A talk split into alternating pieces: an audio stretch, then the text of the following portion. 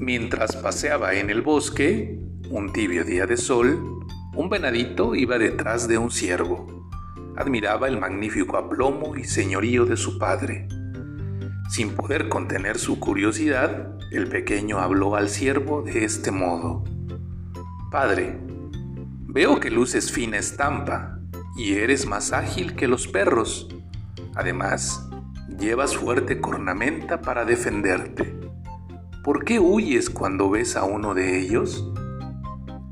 El siervo, luego de escuchar a su crío, le replicó sonriente. Todo cuanto dices, hijo mío, es verdad, pero yo mismo no puedo explicarme la razón, pues tan pronto escucho el ladrido de un perro, se me eriza el cuerpo y me faltan patas para echarme a correr rápido y lejos.